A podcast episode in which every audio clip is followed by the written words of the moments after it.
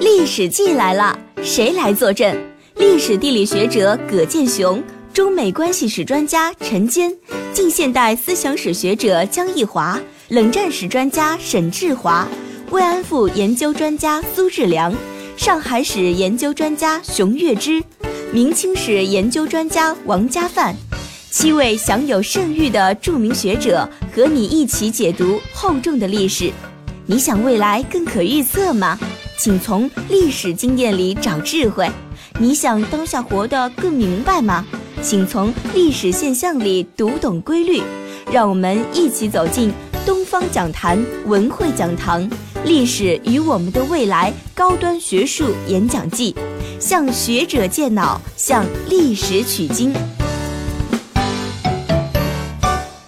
五月十六日。上海纽约大学全球体系杰出历史学教授、康奈尔大学中美关系史讲座教授陈坚，为讲堂听众带来了一场精彩纷呈的中美关系的情仇恩怨。其生动的口才、强烈的感染力，让在座听众印象尤其深刻。而在讲座结束之后，听友们纷纷在讲堂微信上留言，继续向陈教授发问。中美关系确实复杂而深刻，并且极具话题性。在微信提问中。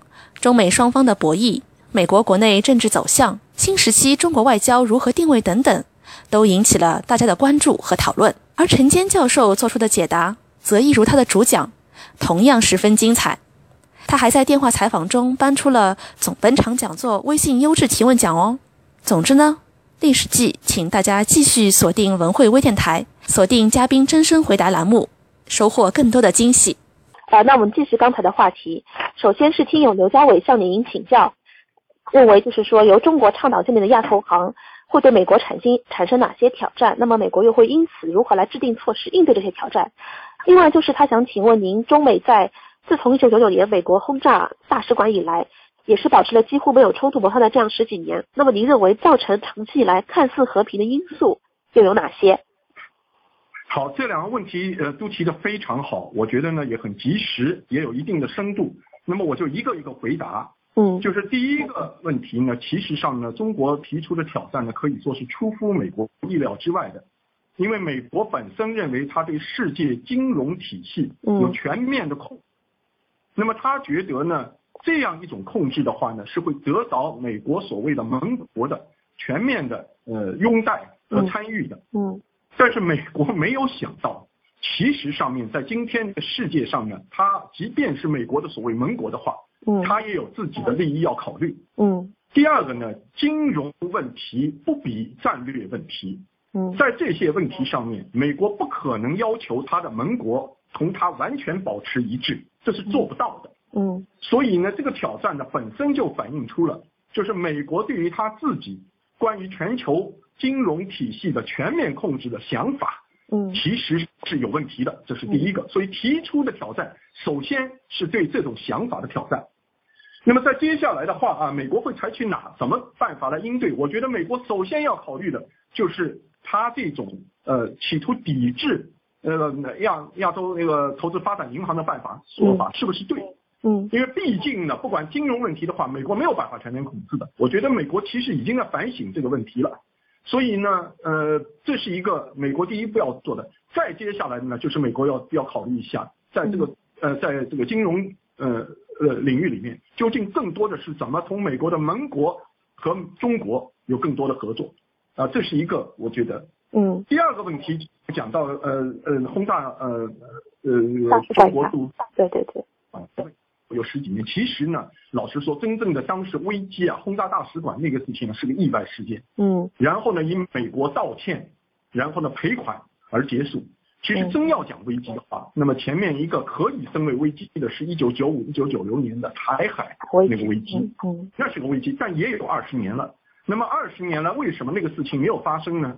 首先一点，中美之间的那个相互的利益那个交叉实在是太多了，太大。嗯，第二呢，中美自那个以后，其实上面就几个事情，一个九五九六年的危机，一个九九年的呃这轰炸大使馆危机，还有一个二零零一年的撞击危机，这几件事情以后呢，双方之间的互相的那个高层的交流，包括首脑和首脑交流，还有现在马上要举行的中美的那个经济和战略会谈，这些都出现了，这些都是化解危机的。嗯，还有一个呢，就是九幺幺发生以后，美国的整个安全战略和中对中国的看法呢，也都开始发生变化了。那么从这些来看的话，你就不奇怪了，为什么这二十年中美之间就没有再出现九五九六年那样的危机？啊，我觉得这是一个。那么今后会不会再出现，就是说新的情况，肯定会有新情况，但是还不会重演，就是像九五九六年那那样的危机。那么这个呢，就要看中美今天的这样一系列的合作机制和双方对于双方各自利益的理解，能不能够起到作用？因为从根本上来讲，合作的利益大于冲突，这对中美两国都是一样。好的，非常感谢陈教授。那么听友李博洋他向您提问。呃，为什么美国总统在对外宣扬的对华政策和他们实际实施的对华政策会有一些出入？这点您好像在演讲中也有提及。呃，他也想问您，中美关系这种课题，我们作为普通大众应该怎样考量？您怎么看？呃，我呢就觉得，为什么啊？他在他在那个美国在所谓他宣称的政客们宣称的对华政策和他实施的对华政策总有差距？其实很简单，老实说，美国有一句话叫“任何政治都是地方政治”。嗯，他那个话都是讲给国内的民众听的，给讲给选民听的，这对他们来讲太重要了。而真正的到政策的时候，要实行政策的时候，那就是另外一回事。所以它总会有差距，有的时候还是非常非常的大大的差距，特别是大选的时候。这是为什么？说美国一些总统候选人经常会食言。那么中国民众啊，这个事情怎么样？我觉得首先中国民众，我觉得这个问题也非常好，非常有参与感。就咱们中国民众关心中美关系是件大好的事情，但是呢，有一条就是看问题啊，要透过现象看本质，就不要轻易的被一些呃这件事情或者那件事情出现新现象了，你就被他跟着跑，觉得好像天就要塌下来了。啊，就是还是有一句话，就像演讲的时候说，天塌不下来，中美关系的那个大局基本面，有双方的一系列的基本的利益在撑在那个地方呢，这一点还没有改变。自听有朱连国的问题，他关注美国立国两百多年之来以来，一直都是白种昂格鲁萨克逊清教徒，似乎是处于那个社会的上层阶呃上层阶级。然后直到奥巴马这位黑人混血儿为止，成为第一个黑人总统。那么他想问，随着拉丁裔亚裔人口比例的增加，包括黑人政治地位的上升、女权主义的兴起等等，呃，今后美国政坛的这样一个格局和走向。会是怎么样的？请您是不是能为我们做的简单的做做一下介绍？呃，这另这另一位朋友周连国，呃，那他又提出了一一系列非常好的问题，而且表现出对美国政治的和历史的一种了解。是。那么其实呢，呃，确确实实，奥巴马总统，呃呃，作为一个非裔的非洲裔的美国人当选总统本身，就对于美国政治。和对于整个美国民众的关于政治的看法是一个很大的冲击，打破了过去的格局。但其实呢，在历史上面这样打破格局还有其他的例子，比如说啊，像肯尼迪总统，我们大家都非常熟悉，他其实就不是清教徒，他是天主教徒，他们啊，就嗯。那么再接下来的话，再接下来呢，如果接下来是 Hillary Clinton 当选总统的话，那美国还要出现女总统。那么这说明一个什么问题呢？就说明美国的民主制度，它本身来讲也在自己不断的更新当中。同时呢，美国整个社会的多元化也肯定会在政治层面呃反映出来。那么归根结底，你看啊，奥巴马总统上台以后，他所采取的一系列措施，从根本上来讲，并没有走出美国一贯的那个政治发展的那种大局。同时还有一点呢，这恐怕也同当时小布什总。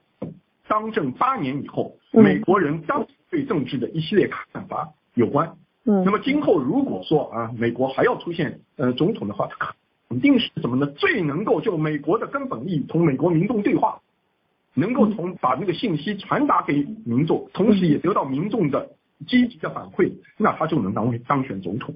所以我想，明年的大选我们也可以拭目以待，看一看那个希希拉里是不是就是这样一位总统候选人。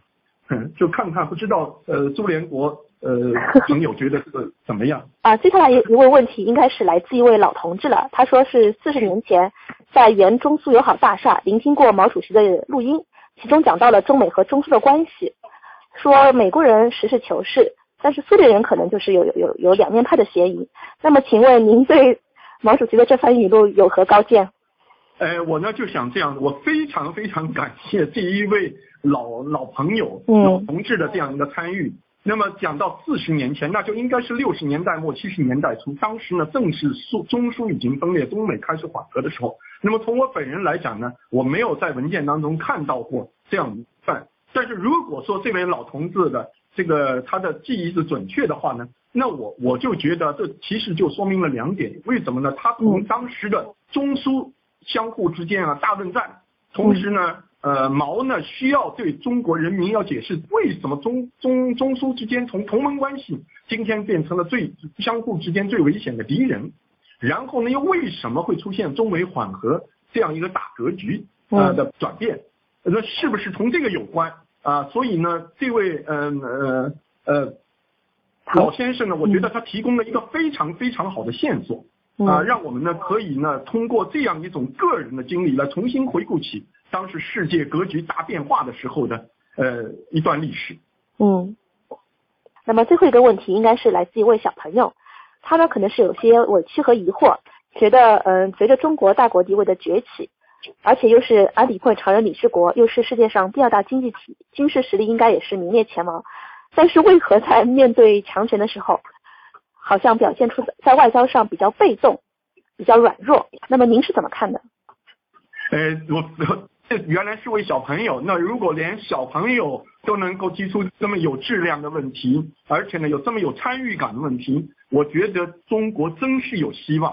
嗯我觉得中国有句话叫“有理不在声高”，嗯那么就可能这位小朋友觉得啊，我们在呃中国在处理一些重大国际问题的时候，是不是在有的时候有些软弱了？是不是应当再更强硬一些？是应再更响亮一些？嗯那么我想请这位小朋友啊，你仔细看一下的话，我觉得中国在中华人民共和国时期，我还真没有看到有哪一段嗯中国在对待美国的时候，真是表现出呃所谓软弱的。嗯这个当中呢，有的时候是更为咄咄逼人的，就是我们这一代都经历过打到美帝国美帝国主义，那真的是什么？是要叫做有句话叫把你打倒在地，再踏上一只脚，嗯永世都不得翻身。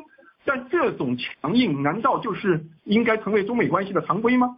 但嗯再过来的时候，很多时候是什么呢？双方要讲道理的，双方互相之间呢要把自己的道理给对方讲出来的时候，那这个时候难道就一定是软弱吗？嗯我自己觉得中国这些年的政策和表述啊，我并没有看到有太多的软弱的地，有什么软弱的地方。嗯我所担心的是什么呢？我我反而担心的是，如在民间啊会出现一种声音，觉得呢我们是不是太软弱了？一定要升高升高，强硬强硬强硬，反而怎么反而就有理不在声高嘛？你嗯反而把讲道理的那个讲道理那那一面，反而给给他压制下去了啊，这倒是应该值得考虑的问题。我不知道这位小朋友觉得怎么样？嗯，所以还是您秉持着一种非常客客观的、理性的这样的一种审慎的态度。好，那个陈教授，最后我们这边还有一个不情之请啊，呃，您认为在这些提问当中，是不是可以为我们选出二位优质提问？我们将给他发送话剧票《夏洛克》的这样一种奖奖奖品，您看一下，您选一下。啊，可以啊，呃、我觉得呢，一个就是刚才那个周连国嗯朋友他他他所提到的那个关于国呃政治的一些东西，我觉得呢，他对于历史嗯有有有这个呃非常好的理解。嗯还有呢，那他那个李白杨李博阳那个朋友，嗯，所以，呢，他当呃他呢就是呃一方面呢提出了政策层面的问题，同时有非常强烈的参与感。我觉得这两个提问，嗯、从我的角度来讲的话，是令是让我感觉到既有深度，又感到非常亲切。呃，嗯同时呢，感觉到我们做国际关系史研究、历史研究的这样一些所谓学者的话，我们有知音啊、所以我非常感，嗯、非常感动，非常感激。我们也非常感谢陈坚教授抽空接受了我们这样一个电话回访的形式。呃，您的回访录音我们将尽快的上线喜马拉雅上的文汇微电台，同时也很期待陈坚教授您将来在您的专业研究上给我们带来更加的解读和惊喜。好，非常感谢。呃，谢谢，我也非常感谢文汇讲堂和文汇讲堂的广大的朋友们给我这样一个机会，谢谢。